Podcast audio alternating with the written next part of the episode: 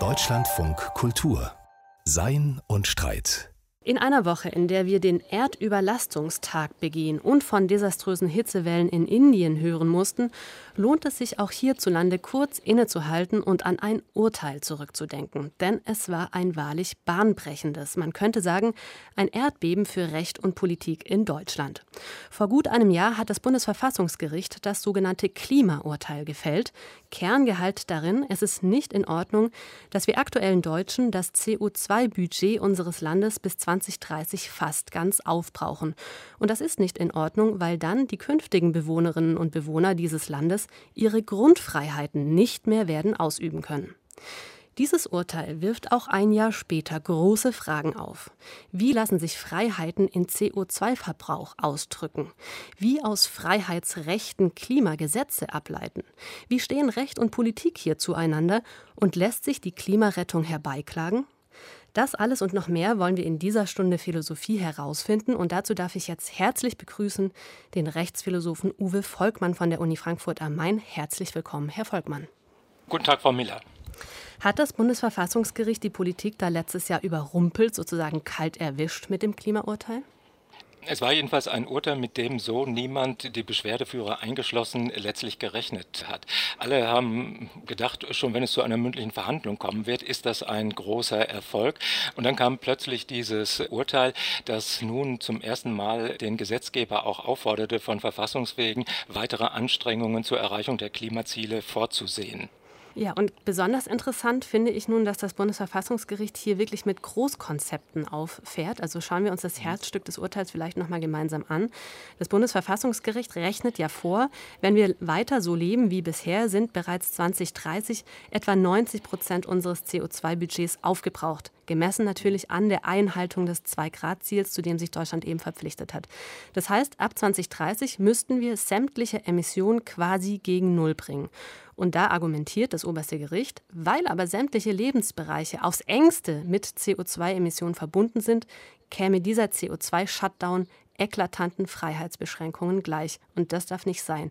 So, wie lässt sich jetzt aber Freiheit in CO2 ausdrücken? Ja, da berühren Sie eigentlich schon das grundlegende Problem, nämlich die Frage, welcher Freiheitsbegriff ist das denn da, den das Gericht hier eigentlich verwendet? Wenn Sie die meisten Leute fragen würden, was Freiheit ist, würden die wahrscheinlich sagen, Freiheit ist, wenn ich machen kann, was ich will. Aber schon wenn man an den Robinson auf seiner Insel denkt, dann sieht man, das ist eigentlich ziemlich wenig, was der machen kann oder was der überhaupt wollen kann. Äh, und da fangen die Probleme im Grunde eigentlich erst an und wir fächern den Freiheitsbegriff typischerweise auf in so verschiedene Gegensatzpaare. Also wir können sagen, Freiheit ist einfach die Abwesenheit von äußeren Hindernissen, etwas zu tun.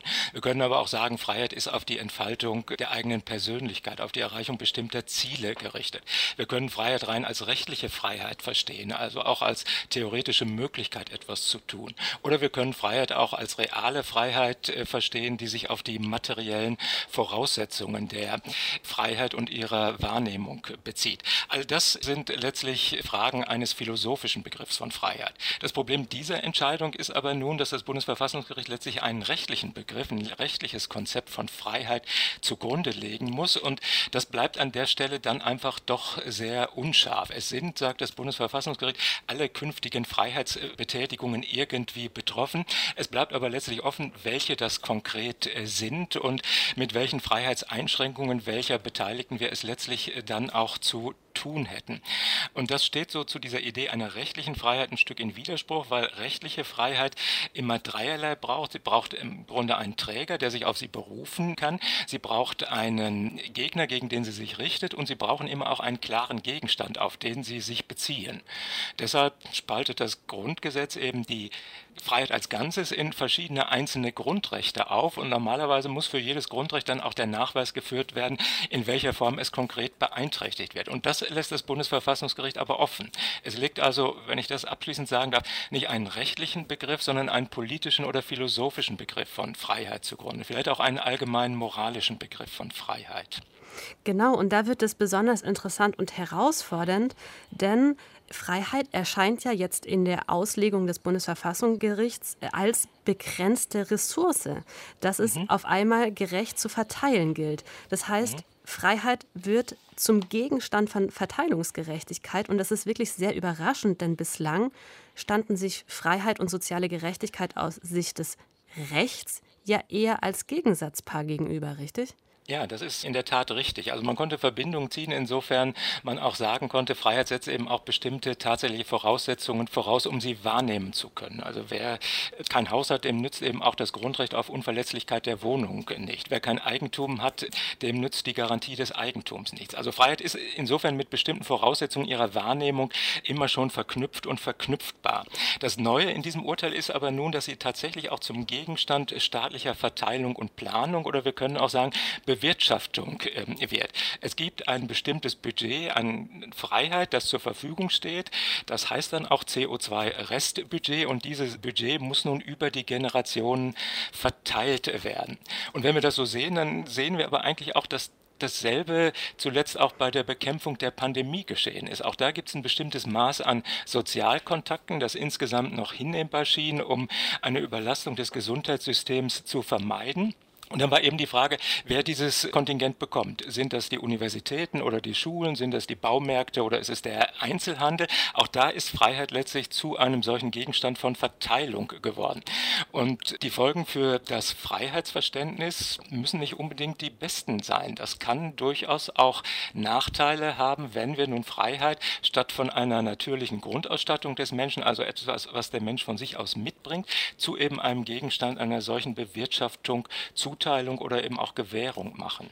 Ja, das haben Sie vorher schon angesprochen. Das Bundesverfassungsgericht hantiert hier eigentlich mit einem Freiheitsbegriff, der politisch, auch moralisch aufgeladen ist. Und wenn man jetzt diese politische Perspektive einmal ernst nimmt, dann stehen ja auf einmal Fragen im Raum wie, dürfen wir uns heute die Freiheit herausnehmen, 180 auf der Autobahn zu fahren, mhm. mit dem Flugzeug in den Urlaub zu fliegen, täglich Dinge zu konsumieren, deren CO2-Abdruck wir wahrscheinlich noch nicht mal kennen, mhm. wissentlich, dass die Menschen ab den 30er Jahren dann ein Leben mit extrem eingeschränkter Mobilität und sehr wenig Konsum fristen müssen, solange sich Deutschland an seine eigenen Zusagen hält.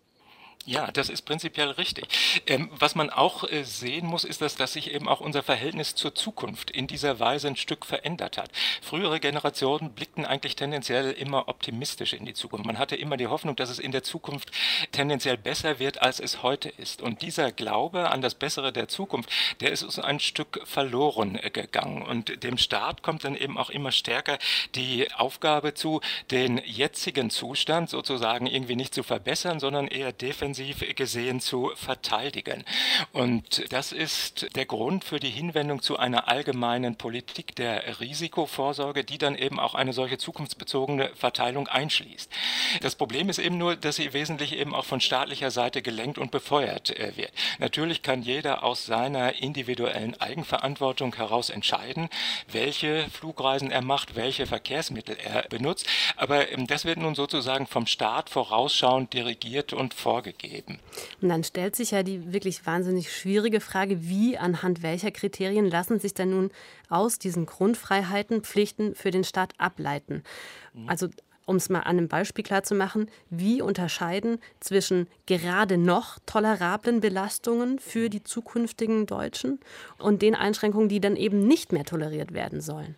Was sagt ja. das Recht dazu? Ja, an dieser Stelle hält sich das Bundesverfassungsgericht ein Stück zurück und gibt der Politik letztlich nur auf allgemeine Zielwerte festzulegen und diese eben auch schärfer äh, festzulegen als bisher. Der Gesetzgeber ist darüber noch mal ein Stück hinausgegangen. Das Bundesverfassungsgericht hat ihm eigentlich nur vorgeschrieben, die Klimaziele ab 2030 prinzipiell zu regeln und der Gesetzgeber hat im Klimaschutzgesetz dann die Klimaziele bereits auch für den Zeitraum vorher drastisch verschärft. Das Problem, das sich dann aber stellt, ist, man kann relativ leicht solche Ziele aufstellen. Die Schwierigkeiten stellen sich dann, wenn es um ihre konkrete Umsetzung geht. Wenn also entschieden werden muss, wem welches Budget zugestanden wird, welche Freiheitsbetätigungen noch toleriert werden und welche nicht und wer eben am Ende auch die Zeche des Ganzen zu zahlen hat.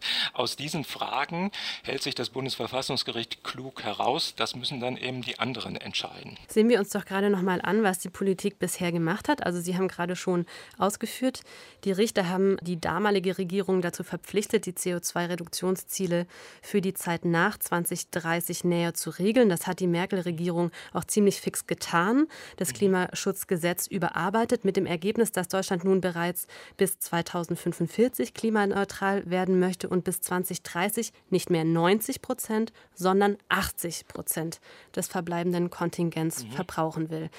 Kann man jetzt nicht sagen, angesichts dieses hehren Anspruchs des Urteils, nämlich Generationenverteilungsgerechtigkeit walten zu lassen, dass die Politik bislang mit den jetzt angestoßenen Maßnahmen und Korrekturen ziemlich kläglich scheitert? Das kann man, äh, denke ich, so äh, nicht sagen. So wie sich auch aus dem Umstand, dass man nun Ziele festgesetzt hat, noch nicht ablesen äh, lässt, dass nun der hehre Anspruch im Ergebnis erfüllt wird. Das Problem ist, wie gesagt, immer die, die Umsetzung im konkreten Falle. Da wird es eben schwierig. Und die Politik selbst steht ja aber auch, das muss man zu ihrer Ehrenrettung sagen, eben vor erheblichen Problemen. Weil auch der Klimaschutz nicht notwendig dazu führen wird, dass unsere Gesellschaft reicher wird, sondern sie wird möglicherweise in einzelnen Teilbereichen auch ärmer. Es wird jemanden geben, der die Kosten dafür zu zahlen hat. Und das sind für die Politik schwierige Abwägungsentscheidungen, die sie typischerweise eben auch nur fallweise und bezogen auf die tagespolitische Situation trifft. Daraus würde ich aber jetzt einen generellen Vorwurf an die Politik gerade hierzulande nicht ableiten, denn die Sensibilität für Klimaschutzbelange ist bei uns, das muss man sehen, insgesamt sowohl in der Gesellschaft als auch in der Politik mittlerweile sehr stark. Es gibt Länder, die dahinter weit zurückbleiben, aber zu einem Großteil der CO2-Emissionen auf unserem Planeten bis jetzt beitragen. Ja, ich hatte ehrlich gesagt diese Frage im Kopf, weil, ich habe es ja gerade ausgeführt, halten wir uns jetzt an die eigenen Fahrpläne, an das neue Klimagesetz, dann wird ab 2030 noch ein Restbudget von 20 Prozent übrig sein. Mhm. Und das wird ja einen Emissionen-Shutdown in den 30ern nicht verhindern können. Deswegen also die Frage nach dem Scheitern der Politik.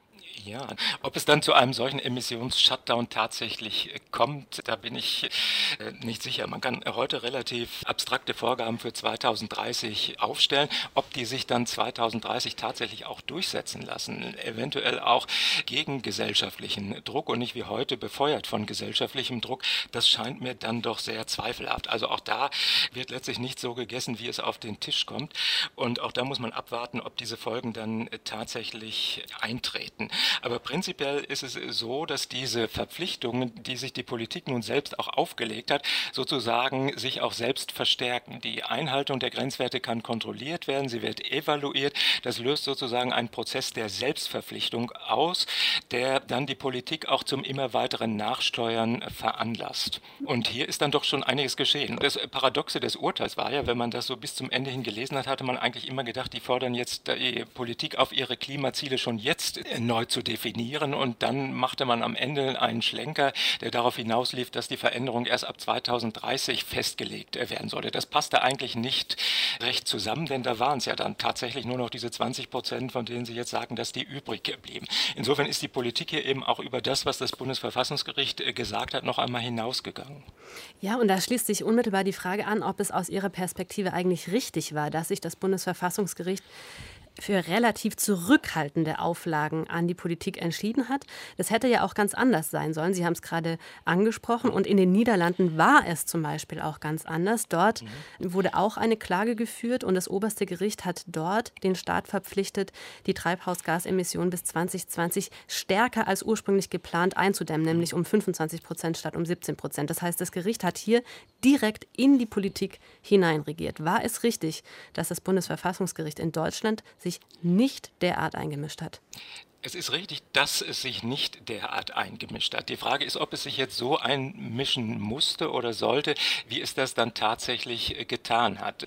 Das verweist auf ein prinzipielles Problem im Verhältnis von Politik, von demokratisch verantworteter Politik und Verfassungsgerichten insgesamt. Das wird in den Vereinigten Staaten unter dem Begriff der Counter-Majoritarian Difficulty oder dem Counter-Majoritarian Argument diskutiert und es läuft auf die Frage hinaus, darf sich eigentlich eine Bank von acht Richtern über eine demokratisch beschlossene Politik hinwegsetzen. Das wird in den USA mit einem weitgehend politisierten Verfassungsgericht wie dem Supreme Court äh, mittlerweile sehr kritisch gesehen.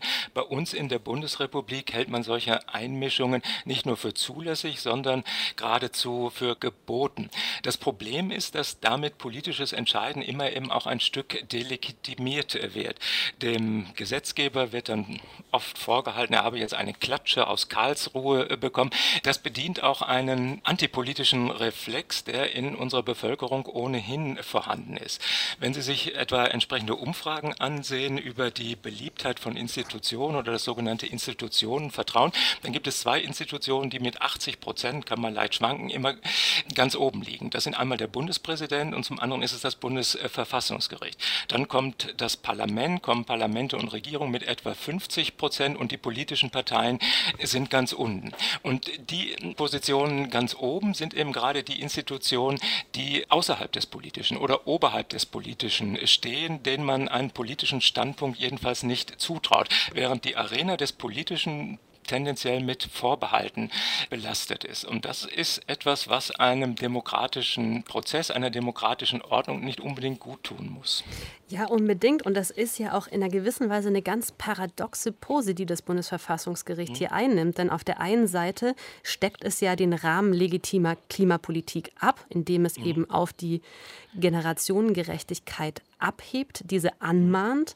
Und auf der anderen Seite tut es so, als sei dieser abgesteckte Rahmen gleichsam apolitisch. Das ist ja eigentlich ein bisschen paradox.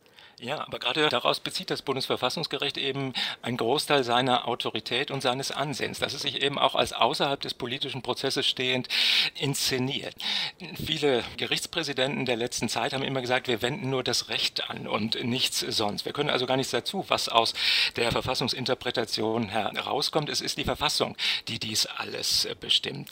Und diese Inszenierung wird von den Bürgern auch geglaubt. Sie wird für bare Münze genommen. Es gibt einen englischen Spruch, der sagt, Judges argue, politicians bargain, also Richter argumentieren, Politiker verhandeln wie auf einem äh, Bazar.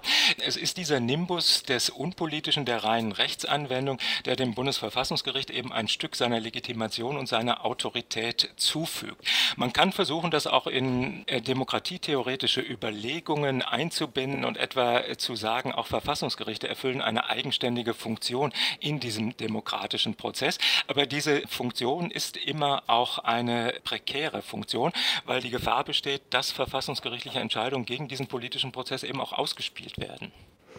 Was ich daneben auch interessant finde, ist, innerhalb der Rechtswissenschaften, insgesamt der gesamten Juristerei, werden die Folgen des Urteils natürlich breit und intensiv diskutiert. Die breitere Öffentlichkeit hat diesen Ball der Diskussion aber bisher nicht besonders aufgenommen. Und ich frage mich, liegt es daran, dass die meisten Deutschen eventuell davon ausgehen, dass Deutschland sich eh nicht an die Einhaltung des Zwei-Grad-Ziels halten wird und ein Lockdown deshalb sowieso nicht in Frage kommt? Ja, das, das ist sicherlich eine ist sicherlich eine Möglichkeit, dass man mit dieser Gefahr auch überhaupt nicht äh, rechnet.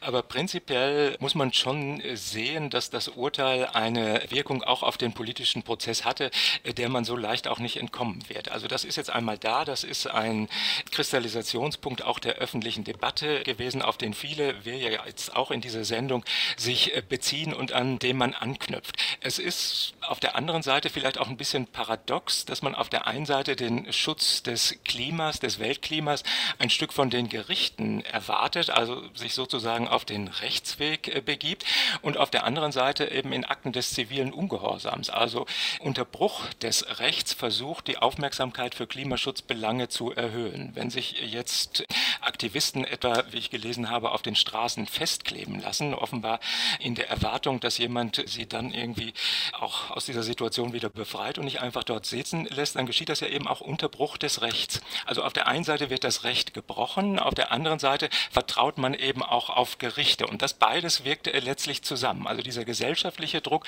und der Druck durch die Gerichte, um dann tatsächlich eben auch die Prozesse anzustoßen, die man für gesellschaftlich wünschenswert hält.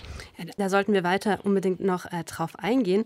Vorab jetzt aber die Frage, also mindestens unter Klimabewegten hat das Urteil ja wahnsinnig große Hoffnungen ausgelöst, nämlich, dass man eben über den Weg der Klage noch viel weiter kommen könnte als bisher geschehen. Und ist das so, ist jetzt die Frage, hat dieses Klimaurteil des obersten Gerichts, wirkt dieses wie so eine Art Dammbruch für weiterführende, erfolgreiche Klimaklagen? Ja, das ist möglich. Das hängt von der Entwicklung in den nächsten Jahren ab. Es gab bereits eine weitere Klage, die gegen einzelne Bundesländer gerichtet war und denen schärfere Anstrengungen zum Schutz des Klimas abverlangte. Die hat das Bundesverfassungsgericht aber abgewiesen. Also hier kann man die weitere Entwicklung nicht ohne weiteres vorhersagen und prognostizieren. Vieles wird, wie gesagt, davon abhängen, ob die Klimaziele erreicht werden oder nicht. Der Ukraine-Krieg hat aber nun, wie man sehen muss, mhm. natürlich auch nochmal die Ausgangsbedingungen verändert verändert, weil wir jetzt äh, möglicherweise die Wege, die wir beschreiten wollten, nicht mehr in dieser äh, Schnelligkeit beschreiten können, sondern vielleicht auch zwischendurch zur Überbrückung von Gasausfällen oder Ölausfällen noch auf andere Technologien zurückgreifen müssen. Also für solche Veränderungen der tatsächlichen Situation muss sich auch Verfassungsrechtsprechung natürlich ein Stück öffnen. Ja, wenn die Geschäftsgrundlage eine andere äh, geworden ist, dann wirkt sich das auch auf die Frage aus, wie die Klimaschutzziele dann erreicht werden. Vor diesem besagten Urteil, das wir hier gerade diskutieren, sind ja viele Klimaklagen einen anderen Weg gegangen. Sie haben nämlich versucht, Schädigungen von bestimmten Menschengruppen durch die Klimaerwärmung nachzuweisen. In der Schweiz, da versuchen die selbsternannten Klimaseniorinnen im Moment zum Beispiel Klimaschutz zu erklagen mit dem Hinweis darauf, dass sie als ältere Frauen statistisch betrachtet besonders unter den Folgen der Erwärmung zu leiden haben. Also Stichwort Herz-Kreislauf-Erkrankungen, Hitzeschläge, Herzinfarkte etc. Mhm. Es ist natürlich aber sehr schwierig, juristisch nachzuweisen, dass es wirklich der Klimawandel ist, der einen solchen Schaden verursacht. Ist jetzt der Klageweg, den Remo Klinger hier vor dem Bundesverfassungsgericht beschritten hat und der sich eben auf CO2-Budgets bezieht, da vielversprechender? Ja, es ist aber, ähm, auch hier muss man ja sehen, dass eben nicht nur die meist jüngeren äh, Beschwerdeführer aus Deutschland, also meist Klimaaktivisten oder junge Leute, aber auch etwa der Schauspieler Hannes Jenecke, die sich an den Klagen beteiligt äh, haben, dass nicht nur die geklagt haben, sondern man auch eine ganze Klägergruppe aus Bangladesch und Nepal mobilisiert hat, die genau eben dies geltend gemacht hat, dass auch ihre Lebensbedingungen ganz konkret beeinträchtigt seien. Und da hat das Bundesverfassungsgericht ganz interessant gesagt, die haben auch ein prinzipielles Klage Klagerecht. Deren Klagen sind also nicht von vornherein unzulässig, sondern die haben mit Blick auf die Verpflichtung des Staates zum Schutz von Leben und Gesundheit prinzipiell auch die Möglichkeit zu klagen. Im Ergebnis sind die Klagen dann nur deshalb gescheitert, weil die Möglichkeiten der Bundesrepublik in Bangladesch, etwa Maßnahmen zur Bewältigung der Klimafolgen zu treffen, begrenzt sind. Deshalb hatten diese Klagen derzeit noch keinen Erfolg. Es ist aber nicht auszuschließen, dass solche Klagen in Zukunft auch mal durchdringen oder auch Erfolg Erfolg haben können. Schwierig wird es eben nur, die Ursachenzusammenhänge nachzuweisen. Erfolgreicher sind da vielleicht Klagen, die sich gegen einzelne Unternehmen richten, also Klagen etwa wie die gegen RWE vor einem deutschen Gericht. Da klagt ein, äh, meine ich, peruanischer Bauer wegen Schäden, die nun gerade auch ihn individuell betreffen und die durch eine konkrete Anlage da auch hervorgerufen sind. Das könnte da ein vielleicht erfolgversprechenderer Weg sein. Also um es nochmal ganz kurz nachzuvollziehen, man kann also aus Menschenrechten Klimapflichten ableiten, und zwar nicht nur gegenüber einzelnen Staaten, sondern auch gegenüber einzelnen Unternehmen. Und das kann dann also ein Mensch aus jeder Region dieser Erde gegenüber jedem Unternehmen oder jedem Staat dieser Erde tun, richtig? Prinzipiell unter der Voraussetzung, dass er davon betroffen ist. Nun muss man den Ausgang dieser Verfahren noch abwarten. Das sind prinzipiell keine Verfahren, die vor dem Bundesverfassungsgericht ausgetragen werden können. Das Bundesverfassungsgericht ist letztlich nur zuständig, wenn man es verkürzt ausdrücken will, für die Kontrolle staatlichen Handelns, nicht für die Kontrolle privaten Handelns, sondern das werden andere Gerichte sein. Aber auch da gibt es bereits Vorläufer oder Vorbildprozesse, etwa den Prozess gegen Shell in den Niederlanden. Da hat eben ein niederländisches Gericht Gericht entschieden, dass gerade auch Shell in die Verantwortung für bestimmte Klimaschädigungen oder für bestimmte Handlungen zu nehmen ist. Jetzt ist es ja auch so, dass nicht alle Menschen sagen wir innerhalb Deutschlands, zum einen gleichermaßen vom Klimawandel betroffen sind und zum anderen werden die Menschen auch nicht alle gleichermaßen von den Maßnahmen zur Eindämmung des Klimawandels betroffen sein. Also ganz kurz zur Verdeutlichung, Bauern zum Beispiel leiden sicher sehr viel mehr unter dem Klimawandel als, sagen wir, Zahnärztinnen. Und arme Menschen werden mehr unter den Klimaschutzmaßnahmen leiden als Reiche, weil reiche Menschen meistens die Möglichkeit haben, sich Komfort, also auch Freiheit zu erkaufen. Wenn jetzt das Bundesverfassungsgericht der Überzeugung ist, dass zwischen den Freiheitschancen der einen und der anderen Generation ausgeglichen werden soll, was bedeutet das dann für den Ausgleich zwischen verschiedenen Betroffenheiten innerhalb einer Generation, aber auch zwischen den Generationen? Also ich glaube nicht, dass sich das Bundesverfassungsgericht in diese Fragen einmischen wird. Also in die Frage, wer hat konkret die Lasten zu tragen oder wie sehe eine angemessene Verteilung von der Beeinträchtigung von Freiheitschancen zwischen den verschiedenen Gruppen ein. Sondern diese Frage wird das Bundesverfassungsgericht wahrscheinlich der Politik äh, überlassen. Und das ist auch letztlich die Ebene oder der Raum, in dem die Entscheidungen getroffen werden müssen, in dem also abgewogen wird, welche Gruppe welches Risiko zu tragen hat, welche Schultern imstande sind, sind, welche Lasten zu tragen. Und das scheint mir, wie gesagt, auch im Ansatz richtig, dass sich die Gerichte an dieser Stelle eben ein Stück zurückhalten. Aber die Konflikte werden natürlich da sein und die sehen wir jetzt im Grunde auch da schon dann, wenn die Benzinpreise steigen. Äh, mit einem gefüllten Portemonnaie hm, in der Tasche beeinträchtigt einen das nicht groß. Mit einem entsprechend geringeren Einkommen ist das aber schon eine erhebliche Last. Und andererseits ist aber die Reduktion von Emissionen von Autos, die dann eben auch auch durch eine solche Erhöhung von Preisen ausgelöst wird, natürlich im Sinne des Klimaschutzes ohne weiteres sinnvoll. Und wenn man es nicht auf diesem Wege erreicht, muss man sich überlegen, ob man andere Wege findet. Aber sozial ausgewogen ähm, muss das nicht notwendig sein. Jetzt sagen Sie natürlich zu Recht, das sind genuin politische Fragen, die natürlich auch in der Politik entschieden werden müssen und nicht vor den Gerichten. Aber könnte es nicht unter Umständen sein, dass genau solche Klagen bald geführt werden, dass also zum Beispiel Kläger darauf hinweisen, dass sie verhältnismäßig viel mehr belastet werden durch die Klimaschutzmaßnahmen als äh, andere reichere Menschen und dass dann diese genuin politische Frage auch wieder äh, Gegenstand von Verhandlungen und von rechtlichen Entscheidungen sein wird? Ja, also solche Klagen können mal Erfolg haben, wenn der Staat tatsächlich verschiedene Gruppen auch durch eine von ihm zu verantwortende Maßnahme ungleich behandelt. Wenn aber nun einfach das Benzin teurer wird und das bestimmte Gruppen im Ergebnis ungleich trifft, dann ist das nichts, was man aus sich heraus dem Staat vorwerfen kann. Der Staat wird ja dann auch schon aktiv, da gibt es dann irgendwie einen Tankrabatt, den man einräumt. Also auch da muss man sehen, die Politik versucht natürlich sensibel den gesellschaftlichen Druck, der sich daraus erzeugen könnte, den versucht sie abzubauen auszubauen und möglichst zu begrenzen, weil es am Ende auch Wählerstimmen kostet. Und auch die Politik ist insofern eben in einer Verantwortung, einen angemessenen Ausgleich vorzusehen. Aber solche Fragen der Gleichverteilung zwischen den verschiedenen Gruppen sind nur begrenzt ein Gegenstand des Rechts. Abschließend gefragt, Herr Volkmann, lässt sich denn die Klimarettung aus Ihrer Perspektive also herbeiklagen, beziehungsweise wie wichtig ist dieser Weg der Klage für die Einhaltung dieser selbstgesteckten Klimaziele? Mhm. Also ein Kollege von mir hat dazu mal einen Aufsatz geschrieben mit dem etwas polemischen Titel Weltrettung durch Verfassungsgericht oder Weltrettung durch die Gerichtsbarkeit, in dem er sich sehr skeptisch zu dieser Frage geäußert hat und gesagt hat, das müsse eigentlich der politische Prozess leisten. Ich denke aber, dass auch Gerichte durchaus einen Beitrag leisten können. Das Problem ist nur, dass sie es eigentlich nur in einem Teil der Welt tun können, in dem ohnehin eine gewisse Sensibilität für Klimabelange besteht, dass man gegen die chinesische chinesische Regierung vor einem chinesischen Gericht irgendetwas erreichen wird. China ist der weltweit größte Emittent an CO2, ist dagegen vollkommen ausgeschlossen.